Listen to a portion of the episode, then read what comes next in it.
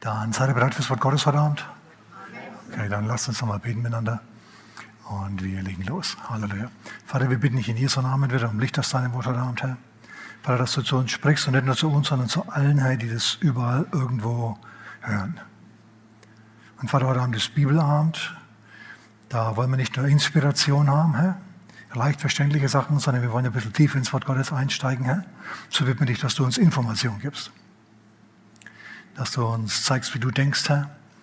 Und was wir machen sollen, damit wir dir gefallen, Herr. In Jesu Namen. Amen. Amen. Okay, gut, lass uns mal aufschlagen zum 1. Samuel Kapitel 16. 1. Samuel Kapitel 16. Schön, dass ihr da seid und schön, dass du eingeschaltet hast. Wir heißen die Online-Familie. Herzlich willkommen. Amen. 1. Samuel Kapitel 16. Da geht es um David.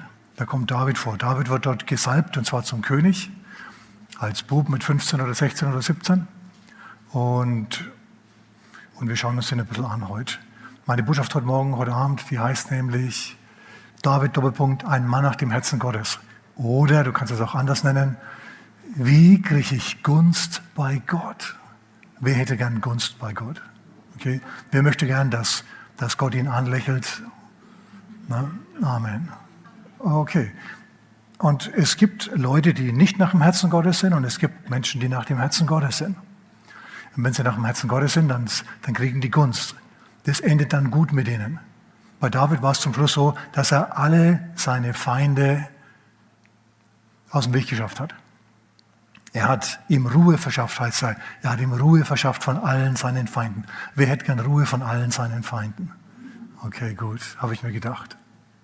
Und deswegen schauen wir uns David ein bisschen an. Wir können von David was lernen. Und ich habe da ein paar Punkte gemacht und ich habe festgestellt, es ist eine runde Zahl geworden. Ich es gleich noch sagen dann. Okay.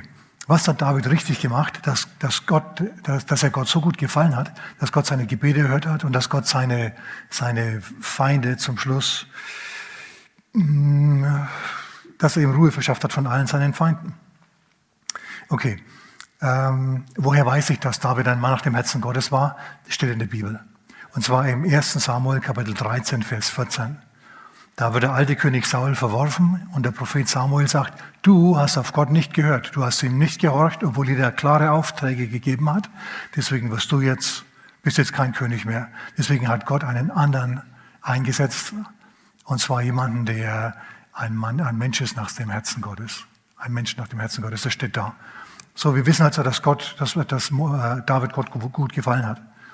Amen. Okay, was jetzt hat er richtig gemacht? Ähm, Dazu schauen wir mal ganz kurz im 1. Samuel Kapitel 16. Und zwar ist es so, ich sage das vielleicht so, da muss ich es nicht vorlesen. Ähm, der König Saul, der ist trübsinnig geworden, der ist depressiv geworden, der ist schlecht draufgekommen, der hat echt Laune gehabt und das jeden Tag. Dann haben sich die Leute gedacht, Mensch, was machen wir? Fernsehen ist noch nicht erfunden, Radio auch nicht, Musik und so, wie wir es kennen, Computerspiele auch nicht mit was kann sich der König aufheitern? Dann haben sie sich gedacht, wir brauchen einen Musiker, der spielen kann. Und dann haben sie gesagt, König, lass doch mal nachschauen, vielleicht gibt es jemanden in deinem Reich, der, der spielen kann, Musik machen kann. Und dann hat einer sofort jemanden gekannt. Einer ist aufgestanden und hat gesagt, ja, ich kenne da jemanden, in Bethlehem wohnt einer. Das ist der Sohn von einem Mann namens Isai, der heißt David. Und jetzt lesen wir, was der für ein Typ ist. Was der für einen Ruf hatte, was man über den gewusst hat. Vers 18. Also der König ist depressiv und will einen Musiker haben. Und einer von den jungen Männern antwortete, siehe, ich habe einen Sohn des Bethlehemites Isai gesehen, der die Zither zu spielen weiß. Heute könnte vielleicht Piano spielen oder Gitarre. Ein tapferer Mann. Schau, tapfer ist jemand, der vor seinen Schwierigkeiten nicht davonläuft. Läufst du vor deinen Problemen davon? Okay, wenn du ein Mensch werden willst, der Gott wohlgefällt, dann darfst du vor deinen Problemen nicht davonlaufen, sondern dann musst du tapfer sein. Na, deswegen habe ich den Löwen hinter mir hingetan, weil der ein gutes Bild für, für, für David ist. Tapfer. Okay, er ist also jemand, der vor seinen Problemen nicht davonläuft. Zweitens, er ist tüchtig zum Kampf. Er hat nicht nur einen schwarzen Gürtel in Jujutsu wie ich, sondern er ist überhaupt tüchtig zum Kampf. Okay? Ähm, schau, jemand, der tüchtig ist zum Kampf, der fähig ist zum Kampf, das bedeutet, das ist jemand, der gewinnen kann. Das ist jemand, der siegen kann. Das ist jemand, der so lange an einer Aufgabe dranbleibt, bis er gewonnen hat. Weil du kannst nicht nur mit Menschen kämpfen, also ne, beim Boxen oder so, sondern du kannst auch mit Problemen kämpfen, indem du Sachen durchdenken musst, Probleme durchdenken musst. Stimmt's oder stimmt's? Okay? Und David war jemand, der tüchtig zum Kampf war. Jemand, der, der ein Problem gesehen hat und dann so lange dran geblieben ist, bis er es gelöst hat. Wie willst du Gott wohlgefallen? Naja, indem du tapfer bist und tüchtig zum Kampf. In anderen Worten, indem du vor deinen Problemen nicht davonläufst, erstens, und zweitens, weißt, wie man gewinnt. So lange dran bleibst, bis du gewinnst. Außerdem ist er einsichtsvoll im Reden. Keine Labertasche. Niemand bei dem du dann hinterher, nachdem du mit ihm geredet hast oder er fertig ist mit seinem Redeschwall, erschöpft bist, wenn du wieder gehst. Sondern jemand, der in der Lage ist, was Intelligentes zu sagen. Ja, der, bei dem merkt man, dass er weiß, wovon er spricht. Weiß man bei dir auch, wovon du sprichst, wenn du den Mund aufmachst? Oder bist du bekannt für die viele Luft, die da rauskommt? Bloß ein Beispiel, also bloß ein Vorschlag. Außerdem geht es weiter. Außerdem sieht er gut aus und der Herr ist mit ihm. Der Herr ist mit ihm. Schau, der hat Gunst bei Gott und bei den Menschen. Weil wenn du gut aussiehst, dann können dich die Leute irgendwie leichter ertragen. Wie wenn du aussiehst wie Frankensteins Baby. Okay, das ist unfair, aber das ist so. Und der hat halt jetzt, äh, der, der, der hat sich entsprechend halt, äh, der sah gut aus. Jetzt, wir können, wir können nichts dafür, wie wir aussehen, okay? Aber wir können was draus machen. Stimmt's? Du kannst zum Beispiel rumlaufen, wie wenn du gerade von der Jagd gekommen wärst. Ihr müsst jetzt heute Abend nichts sagen. Okay. Oder, oder, du, kannst, oder du, kannst auch, äh, du kannst auch dich richtig anziehen. Ich bin jetzt heute Abend kein besonders gutes Beispiel, aber ein Pullover ja, den ich 1999 in Nepal gekauft habe aber mir gefällt er immer noch. Ja? Und außerdem, außerdem ist er warm. Ja? Und die Hose ist auch eine Thermohose, auch wenn sie da schon ein Loch drinnen hat. Das ist jetzt nicht so wichtig. Okay, ich habe heute Abend, ich, ich hab heute Abend nichts, nichts aus mir gemacht, aber David hat was aus sich gemacht. Also nimmt ihn als Beispiel und nicht, als, nicht mich jetzt heute Abend. Okay, und der Herr ist mit ihm. Schau, es gibt Leute, ich weiß nicht, ob dir die schon mal begegnet sind. Wenn du um die herum bist, die verbreiten Chaos. Ist er schon mal, bist du schon mal um jemanden rumgekommen, der unweigerlich, wenn er irgendwo reinfallen konnte, dann ist er da reingefallen. Ja? Du, du gehst mit ihm spazieren, ja, und überhaupt, wow, und pst, im nächsten Moment liegt er da. Es gibt so Leute, denen, ähm, wie heißt der bei, bei Mickey Mouse? Der eine ist, ist, äh, ist Gustav Ganz, der immer Glück hat, stimmt das? Und dann gibt es noch einen Pechvogel, und wer ist das? Goofy? Naja, Goofy ist, Goofy ist das englische Wort für doof. Ja, ist so. Ja, Goofy ist das englische Wort für doof. Ähm, aber da gab es noch einen, irgendeinen Pechvogel. Jemand, ja, Donald Duck natürlich, was wen denn sonst, ja? Das ist der Pechvogel schlechthin. Alles, was schief gehen kann, geht bei dem schief. Tja, aber David war jemand, bei dem nicht alles schief ging, sondern der, der in der Spur laufen konnte. Kannst du auch in der Spur laufen oder ziehst du Chaos an? Muss jetzt nichts sagen. Ich spreche zu uns allen, habt ihr jetzt schon gemerkt. Ne? Ich spreche nicht nur zu, zu euch, sondern zu mir auch. Ich muss mich nächste Woche anders da anziehen. Okay. Ähm, also pass auf. David macht was aus den Talenten, die er hat. Er ist bekannt dafür, dass er ein guter Musiker ist. Offensichtlich hat er so eine Begabung, dass das anderen Leuten so sehr aufgefallen ist, dass zum Schluss sogar der König davon gehört hat. Also der, schaut, diese Sachen, die fallen ja nicht zu. David war nicht ein Mann nach dem Herzen Gottes, weil er begabt war. Ist euch das bewusst? Weil für deine Begabung kannst du nichts. Der eine hat fünf Talente bekommen von Gott, Matthäus Kapitel 25, ja. Der andere, also ab Vers 14, der, der andere äh, hat zwei Talente bekommen und der andere eines. Du kannst nichts dafür, dass du nur ein Talent hast und der andere drei, hallo, oder fünf. Wer kann da was dafür? Niemand. So, die, dass er Talente hatte oder so, das, das, da, da konnte er nichts dafür. Das ist nicht das, was, Gott, was ihn vor Gott wohlgefällig gemacht hat. Sondern was ihn für, vor Gott wohlgefällig gemacht hat, ist das, dass er aus dem, was er gehabt hat, was gemacht hat. Die Frage ist, magst du was aus dir? Ich habe es neulich schon mal gesagt. Ich kenne den einen oder anderen Prediger, Pastor und so, die beten dafür, dass ihre Gemeinde wachsen möge. Mach das anders. Vergiss es. Jesus hat nirgendwo in der Bibel jemals gebetet, ich kann es zumindest nicht finden, Vater, heute Abend haben wir Versammlung, lass doch Leute kommen. Ja, zieh sie doch, Herr.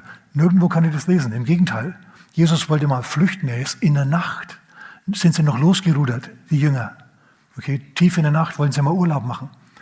So, so die Kapuzen ins Gesicht gezogen. Jesus hat sich extra geduckt, dass man ihn nicht gesehen hat. So sind sie losgerudert ans andere Ufer des Sees Genezareth. Dann sind sie da, da hat die Sonne schon geschienen, sind sie, sind, sie, sind sie aus dem Boot geklettert und sind auf den Hügel und wollten gerade Ferien machen, wollten gerade ein bisschen Picknick machen und so. Dann sehen sie, dass von all überall die Leute her dazulaufen. Irgendjemand hat denen mitgeteilt oder irgendwie haben sie spitz gekriegt, dass Jesus jetzt da ist und die sind von selber gekommen. Warum? Weil Jesus Probleme gelöst hat. Er hat Lösungskompetenz gehabt. Er hat was gehabt, was die Leute wollten. So, ich habe schon mal gesagt, ich muss mir da nicht wiederholen. Wenn du willst, dass deine Gemeinde wächst, wenn du willst, dass deine Firma was wird, dann verkauf Produkte, die, die den Leuten was bringen. Ja, und halt Predigten, die den Leuten was bringen. Nur ein Vorschlag. So, halten wir mal zusammen fest. David hat was aus seinen Talenten gemacht, aus den Talenten, die er hatte. Und dann ist Sprüche 22, 29 passiert. Siehst du einen, der gewandt ist in seinem Geschäft, der weiß, wovon er redet und der weiß, was er tut, der gut ist in dem, was er tut? Vor Könige wird er hintreten, nicht vor Niedrige. Jetzt pass mal auf. Wenn du nicht befördert worden bist bei der letzten Beförderungsrunde, dann kann das einen Grund haben. Mehr will ich jetzt gar nicht dazu sagen. Ja? Vielleicht hat jemand anders mehr Lösungskompetenz und mehr Problemlösungsfähigkeit gehabt, jetzt also präsentiert als du. Okay, nur, nur ein Denkvorschlag. Okay, also er hat was aus sich gemacht. Er hat was aus sich gemacht. Was noch? Er hat im Bewusstsein gelebt, dass er der Gesalbte des Herrn ist. Wir erinnern uns, ich muss das natürlich jetzt sagen. Er war ein Hirtenbub. Er war ein Bub, der aufgepasst hat auf die Schafe seines Vaters. Und eines Tages, als er gerade wieder gesungen hat, in höchsten Tönen, haben sie gesagt, hör mal auf zu singen, komm mal rein in die gute Stube, da ist ein Prophet, der will was von dir. Und dann kommt David also, ganz aufgeregt, Prophet, schau an, schau an, kommt ja nicht jeden Tag. Und Samuel, der Prophet steht vor ihm. Und Gott sagt zu Samuel, das ist der nächste König. Samuel entkorkt das Salbhorn und gießt das Salböl auf das Haupt von, von David drauf und sagt zu ihm, du bist der nächste König Israels. Und dann kommt der Heilige Geist auf ihn und David merkt es. Es spricht was in David an. Es bringt die Seiten in David zu klingen. Er weiß jetzt, wofür er auf, Welt, auf der Welt ist. Er weiß jetzt, er wird der König sein. Und dann sagt der Vater so, jetzt geh wieder raus. Und die Brüder sagen wahrscheinlich, du brauchst du überhaupt nichts einbilden, bloß weil du jetzt der nächste König bist. Wir sind, wir sind immer noch deine älteren Brüder. Wir sind mehr als der König, bloß dass du es weißt. Und dann geht er wieder. Die sind ein bisschen eifersüchtig, ja, das wissen wir, sehen wir aus späteren Begebenheiten. Und David, David geht jetzt zurück auf die Herde und er denkt, zur Herde und er denkt sich, Mann, ich bin der nächste König, das ist ja Hammer, das ist ja wunderbar. Herr, ich preise dich dafür und ich danke dir. Wir als Volk Israel haben einen Bund mit Gott. Spitze. Und ich, ich bin zwar jetzt der Hirte von Schafen, aber in kurzer Zeit bin ich die Hürde von Menschen. Naja, so viel Unterschied ist ja nicht. Denkt er sich. Und überlegt sich, was brauchen, was brauchen Schafe? Die brauchen was zu essen, erstens, und zweitens, sie brauchen Schutz. Das sind die Dinge, um die ich mich kümmern muss, denkt sich David. Denn er weiß, da kommen Löwen, da kommen Bären, die muss er abwehren. Und er überlegt sich, wie schaffe ich das am besten? Wie kann ich das am besten? Naja, hingehen zum Löwen und zum Bären und, und die verhauen, das ist nichts. Also eignet er sich eine Distanzwaffe an, nämlich die Schleuder. Ja, und so übt er da Tag ein, Tag aus mit der Schleuder und schau an, schau an. Eines Tages kommt ein Löwe und er besiegt ihn, eines Tages kommt ein Bär und er besiegt den Bären. Und so wird er langsam zuversichtlich. Gott ist mit mir. Ich kann die Schafe beschützen, weil ich irgendwann auch mal mein Land, mein Volk beschützen können. Er übt sich, wo ihn noch niemand sieht, wo kein Mensch von ihm groß gehört hat übt er jetzt und entwickelt seine Fähigkeiten. Also du musst deine Fähigkeiten entwickeln, wenn du ein Mensch sein willst, der Gott wohlgefällig ist. Ja? Gott hat dir Talente gegeben und die sollst du jetzt entwickeln. Sei die beste Ausgabe von dir, die du sein kannst.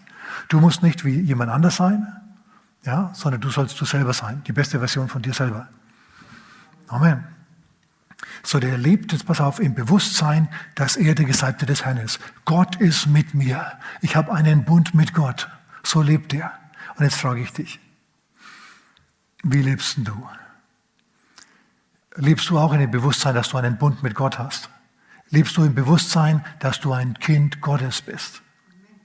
Oder neigst du eher zur Selbstmitleid? Zum Selbstmitleid. Schau, David war nicht selbstmitleidig. Oh, ich muss nächsten König machen. Oh, ich ärmster Mensch, womit habe ich das nur verdient? Nee, so hat er nicht gedacht, sonst hätte Gott ihn nicht benutzt, nicht erwählt. Sondern er wusste, die, die Aufgaben, die kommen, die Schwierigkeiten, die kommen, die kann ich besiegen. Gott ist mit mir. Ich kann das. Ich bin der Man. Und jetzt ist die Frage, wie siehst du dich? Der hat sich als den Gesalbten Gottes gesehen, als den, mit dem Gott ist. Gott ist mit ihm. Das wusste der. Weißt du auch als Christ, als Kind Gottes, dass Gott mit dir ist? Oder denkst du eher, oh, und bist voller Selbstmitleid. So wird es nichts. Das nächste, was das geht Hand in Hand mit dem, was ich bis jetzt gesagt habe, du musst dir bewusst sein, dessen leben, dass du ein Kind Gottes bist, okay? In anderen Worten, immer wieder mal muss man das auch merken. Das muss aus deinem Mund rauskommen. Dass du glaubst, dass Gott mit dir ist. Dass du glaubst, dass Gott dir den Weg ebnet. Dass seine Engel dich umgeben, von vorne, von hinten, von links, von rechts, von oben und von unten. Ja, erwartest du, dass Gutes dir passiert? Ja, wenn du ein Kind Gottes bist, dann kannst du erwarten, dass dir gute Sachen passieren. Sagen wir jemand Amen. So, okay. Und das hat David gemacht.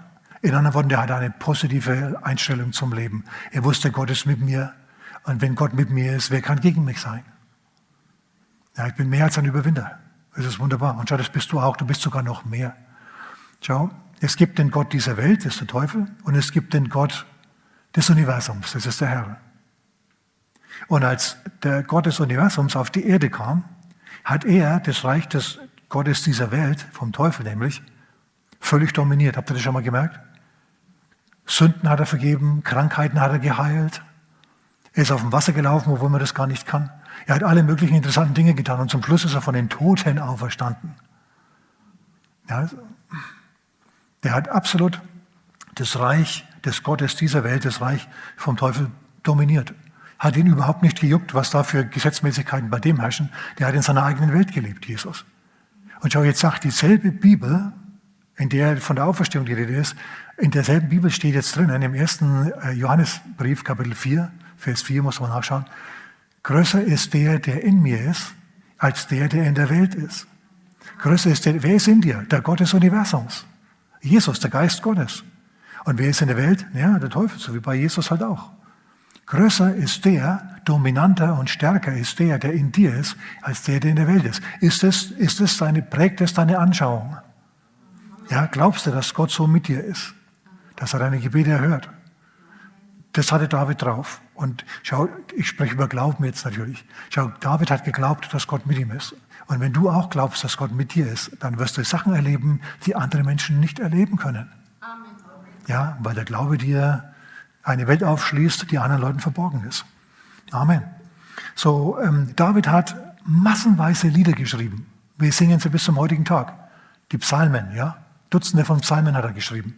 Schau, Psalm 23, der Herr ist mein Hütte, mir wird nichts mangeln. Er weidet mich auf grünen Auen. Denkst du auch so? Ja, denkst, denkst du auch so? Sind es Gedanken, die dir ab und zu durch den Kopf gehen? Oder sagst du, ja, Ich hoffe, es geht alles gut.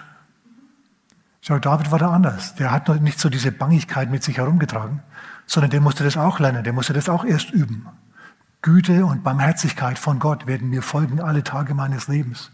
Er bereitet einen Tisch im Angesicht meiner Feinde. Meine Feinde stehen da mit gezücktem Schwert. Ja, die sind, die sind, die sind dabei, auf den Tisch drauf zu hauen mit ihren Schwertern, aber das können sie nicht, weil Gott sie daran hindert.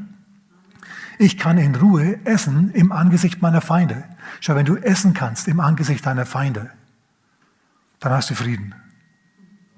Ja, wenn deine Feinde um dich herumstehen mit gezücktem Schwert und, und wollen, die, dir schaden wollen, aber sie nicht können. Schau, bei den meisten von uns gibt es zu, bei mir auch, wir wären eher nervös, wir hätten gar keinen Appetit. Aber David sagt, macht mir überhaupt nichts aus. Ich esse da, ich mache da Brotzeit im Angesicht meiner Feinde, mir egal. Super Einstellung. Ja, wir können uns die auch leisten, weil diese Verheißungen, Psalm 23 zum Beispiel, uns auch gehören. Die waren nicht nur für ihn, sondern die sind für uns auch. Amen. So, er war einer, der Lobpreis gemacht hat. Er war einer, der Gott gelobt hat. Er ist morgens aufgestanden und hat gesagt, danke Herr für den warmen Sonnenschein, danke für den guten Tag, danke für die guten Werke, die du für mich vorbereitet hast, danke für das gute Essen, Herr, danke für die Ruhe, die ich habe, danke, dass du mir die Feinde vom Hals schaffst, danke, dass du mir Ruhe gibst, Herr, danke. Hat er gemacht. War ein Lobpreiser. Wie gefalle ich Gott? Wie bekomme ich Gunst bei Gott? Wie wäre ich ein Mensch nach dem Herzen Gottes? Genau so. Ähm, er wusste, David wusste, schau, dass sein Gelingen in allem, was er tut, von Gott abhängig ist. Und deswegen hat er ständig nach dem Willen Gottes gefragt. Deswegen hat er ständig gebetet. Was soll ich jetzt machen? Und dann hat er, nachdem er eine innere Gewissheit bekommen hat, was er machen soll, das hat er dann gemacht. So, er hat also immer Gott mit in sein Leben mit einbezogen, hat ihn eingeladen in seine Tage. Magst du das auch? Das ist eine gute Idee, wenn du das magst. Okay. Ähm, er hat also Gott gefragt, wie er vorgehen soll. Jetzt pass auf. Es gibt, es gibt zwei Arten von Wort Gottes. Einmal heißt es im Griechischen Logos, das ist das geschriebene Wort, wie zum Beispiel die zehn Gebote. Die sind auf Steintafeln geschrieben worden. Und dieses Logos-Wort, das ist die Gesamtheit der ganzen Bibel. Okay? Nennt die Bibel Logos. Und dieses Wort, zum Beispiel die zehn Gebote, die sollen deine Überzeugungen und dein Denken beeinflussen und prägen. Okay, das soll so die Schiene sein, auf der du unterwegs bist. In der Bundeslade zum Beispiel, da waren die, zwölf, die zwei Tafeln mit den zehn Geboten. Das ist das Logos. Daran orientieren wir uns, kannst du dich immer orientieren. Die ändern sich nie. Diese zehn Gebote und das Wort Gottes allgemein. Aber in der Lade waren außerdem, war außerdem noch ein Topf mit Manna. Erinnert euch? Und Manna, die zehn Gebote kamen einmal und dann waren sie da. Manna dagegen ist jeden Tag vom Himmel auf die Erde gefallen. Und das haben sie dann jeden Tag eingesammelt und haben es jeden Tag gegessen in der Wüste. Erinnert euch? Na, okay, schau, dieses Manna symbolisiert das Rema. Das ist das, die Aufträge, die Gott für dich für den Tag hat. Meistens sind die unspektakulär. Steh auf, putze die Zähne, geh auf die Arbeit, arbeit gut, komm wieder heim und so weiter. Das sind also einfache Sachen. Aber ab und zu sagt er dir auch andere Sachen. Ab und zu sagt er, legt er dir aufs Herz, will ich mal so sagen. Ruf mal die und die an. Und du sagst, ja, habe ich doch erst neulich gemacht. Und das wird, das, du wirst den Eindruck aber nicht los. Und dann musst du das machen. Okay? Und wenn du dann die Person, zum Beispiel, ist das nur ein Beispiel, wenn du auf diesen Impuls hin handelst und dann anrufst, dann bist du der Person ein Segen. Ja, die sagt dann vielleicht, oh ja, schön, ich habe gerade ein Problem und so weiter. Und dann erzählt die Person dir das Problem. Und dann sagst du, ja, du, ich habe die Lösung. Und dann kannst du die Lösung dieses Problems bringen. Und auf die Art und Weise weißt du ein Mensch nach dem Herzen Gottes. Ja, du hast auf einen Impuls Gottes hingehandelt und bist jemandem zum Segen geworden. So, das Logos sind die zehn Gebote, das ist das, wonach ich mein ganzes Leben ausrichte. Aber Rema ist das Wort, das in meinen Alltag hineinspricht, das ich für, die, für, die, für, die, für den Moment, für den Tag, für die Aufgabe kriege. David hat es zum Beispiel ähm, immer wieder gemacht oder bekommen, so lange gewartet, bis er es hatte, ein Rema, einen Impuls Gottes, was er machen soll. Zum Beispiel haben die Philister mal Israel angegriffen in einem bestimmten Tal. Und David hat gebetet, soll ich gegen die zum Kampf ausziehen? Und der Herr sagt zu ihm, ja, macht es. Und zwar frontal drauf. David macht es. Er legt los, frontal drauf. Und er gewinnt. Die Philister laufen davon. Dann kommen die Philister nach irgendeiner Zeit, nach ein paar Monaten, ein paar Wochen wieder, wieder in genau, an genau demselben Ort. Und jetzt könnte David sich ja sagen, ach, was gestern funktioniert hat, funktioniert heute auch. Wir legen los und machen wieder Frontalangriff. Na?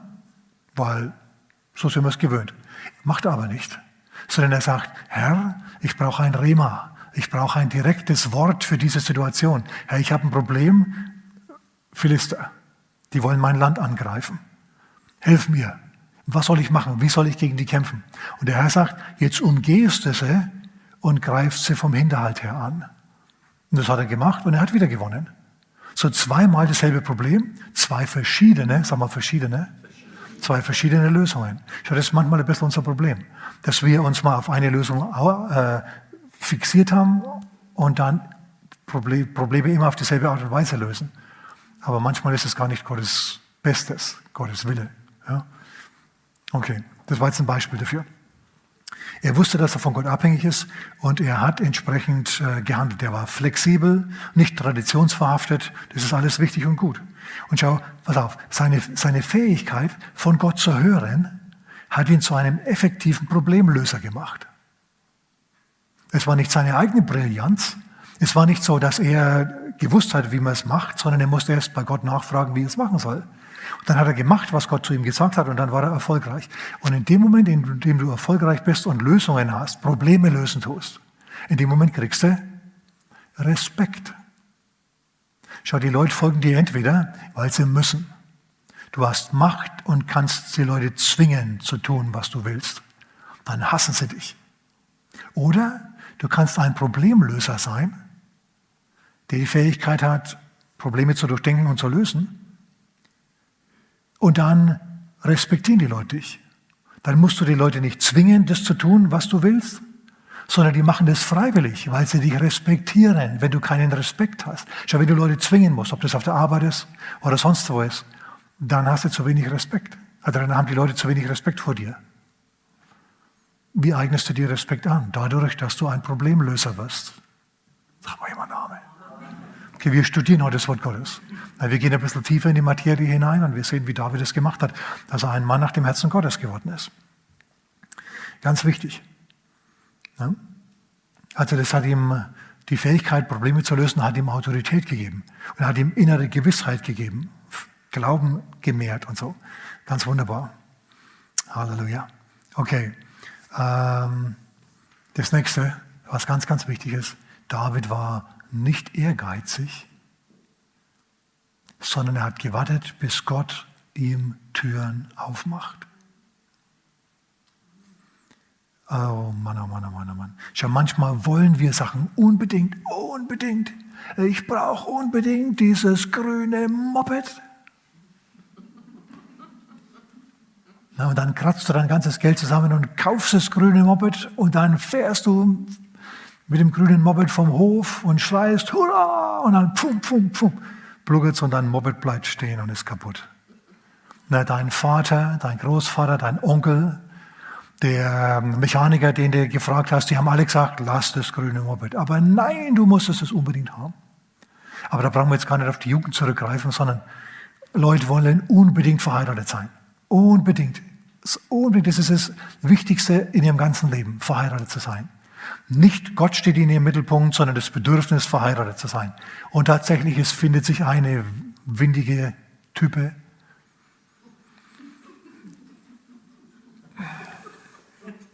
Okay. Und dann ist alles zu spät. Dann heiraten die und hinterher ist dann Zoff die ganze Zeit. Okay, okay, ich mache ja schon weiter. Ja? Er hat gewartet, bis Gott ihm die Tür aufgemacht hat. Er hat gewartet, bis Gott ihm die richtige Person zugeführt hat zum Heiraten, ja, die richtige Frau. Und er hat sich nicht vorgedrängt. Er hat nicht den alten König Saul abgemurkst, um sich selber auf den Thron zu setzen, sondern er hat gewartet, sag mal gewartet, bis Gott ihm die Tür aufgemacht hat. Schau, wenn Gott dir eine Tür aufmacht, dann kann kein Mensch sie mehr zumachen wenn Gott dich auf einen Thron setzt, dann kann dich niemand mehr stürzen.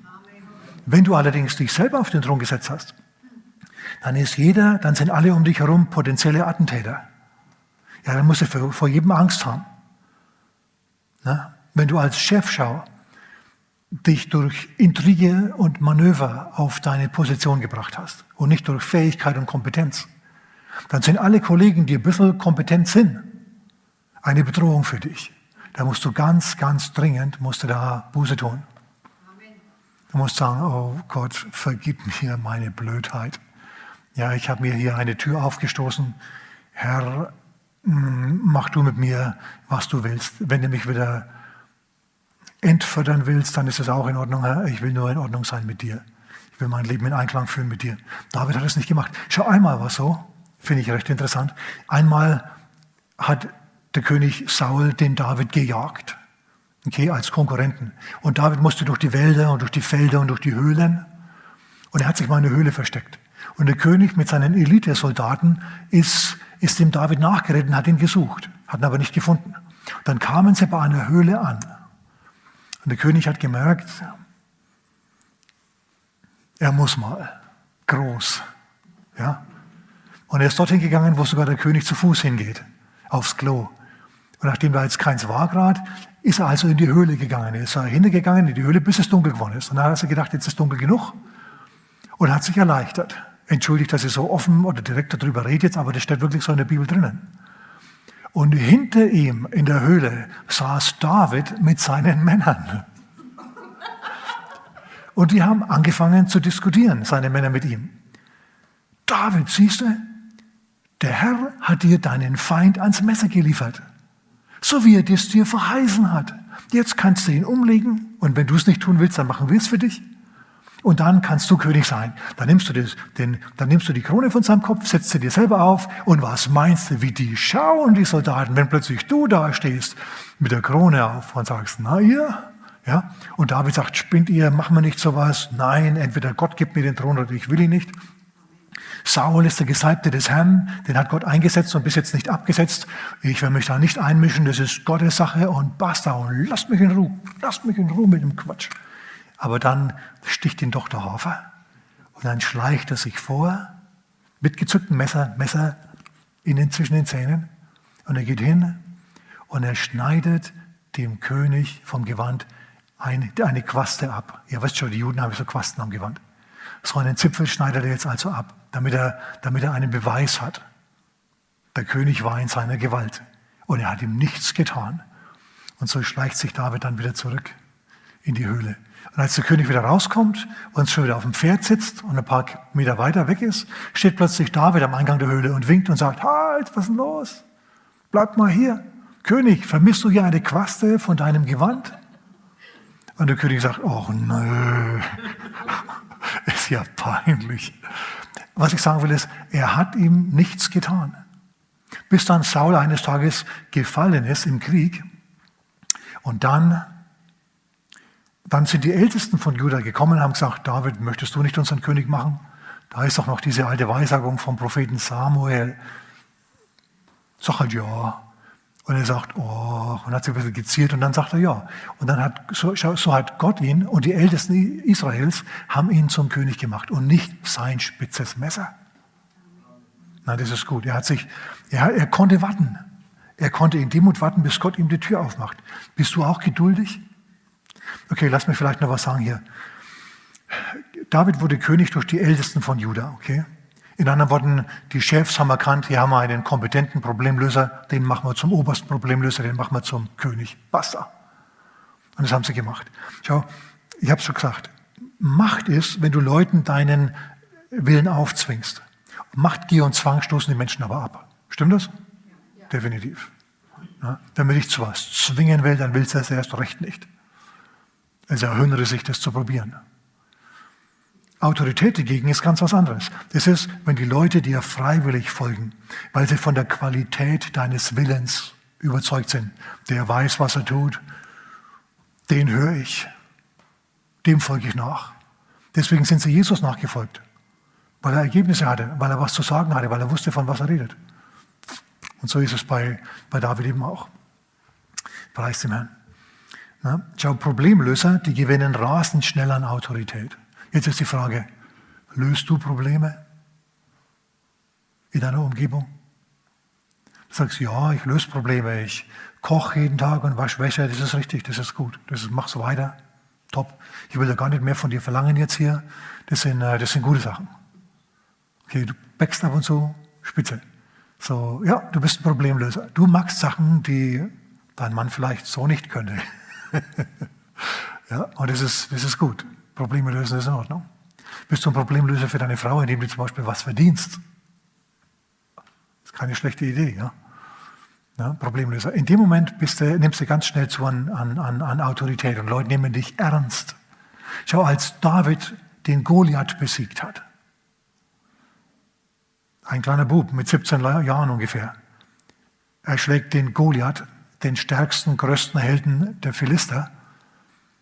Nachdem er fertig war mit Goliath, war er, versteht er, der King, da war er der Man, da, war, da hatte er Autorität und Respekt bekommen wie, wie, wie, wie, wie sonst niemand. Er, er ist quasi zum Halbgott, zum Erlöser seines, seines Volkes da geworden. Mensch, hast du das gesehen? Der hat den Goliath besiegt. Das ist ja super. Den brauchen wir als nächsten König. Lasst uns den Saul abwählen und David reinwählen und so. Also wir haben uns, ich bin, ich bin nicht fertig geworden heute, muss jetzt Schluss machen. Bin nicht fertig geworden heute. Wir werden nächste Woche sehen, dass David gelernt hat, mit Menschen umzugehen. Hm, da können wir alle noch bisschen was lernen, ich vor allem. Ja, schauen wir uns aber nächste Woche an. Also heute haben wir schon mal paar Sachen angeschaut. Es sind insgesamt zehn Punkte, ist mir aufgefallen, nachdem ich fertig war mit meiner Botschaft. Heute haben wir eins, zwei, drei, vier, fünf Punkte besprochen. Gut. Kommen wir nächste Woche zu den nächsten fünf Punkten. Amen. Wie kriege ich die Gunst Gottes? Wie werde ich ein Mensch nach dem Herzen Gottes? Jetzt weißt du schon ein bisschen. Ich sag's nochmal. David hat was aus seinen Talenten gemacht, die er hatte. Aus Talenten, die er nicht hatte, konnte er nichts machen. Er liebte im Bewusstsein, der Gesalbte des Herrn zu sein. Lebst du im Bewusstsein, ein Kind Gottes zu sein? Oder bist du immer so besiegt? Dann bist du nicht im Glauben. Ja, er war ein Lobpreiser. Was kommt aus deinem Mund? Kommt da das Lob Gottes raus oder kommt da nur Gejammer raus? Sag mal ehrlich. Er wusste, dass er von Gott abhängig ist und hat deswegen Gott in sein Leben eingeladen und in seinen Tag eingeladen, jeden Tag. Er hat darauf gewartet, dass, dass, er, dass er Handlungsanweisungen von Gott bekommt. Das hat er wirklich erwartet. Herr, helf mir, gib mir innere Gewissheit, was ich jetzt hier machen soll. Und so machst du es auch. Er hat gewartet, bis Gott ihm die Tür aufgemacht hat. Das sind schon mal fünf gute Punkte. Wenn du die praktizierst, dann wird es was mit dir. Amen. Halleluja. Okay, dann lasst uns miteinander beten. Lasst uns den Herrn bitten, dass er uns zu Menschen macht, die, die Gott wohlgefallen. Halleluja. Vater, wir bitten dich, dass du uns unsere Sünden vergibst, Vater, die Sünden der Kleingläubigkeit und des Murrens, wo wir viel zu wenig gelobt haben und gedankt haben, Vater, und viel zu viel gemosert und gemeckert und gemotzt haben, Herr. Vater, reparier du unsere Optik, dass wir auf dich blicken, Herr, und nicht so sehr aufs Problem. Und Herr, hilf uns, was aus unseren Fähigkeiten zu machen. Herr, wir danken dir, dass du, das, dass du uns da hilfst dabei. Und Vater, so gib mir dir jetzt die ganze Angelegenheit ab. In Jesu Namen. Amen. Amen.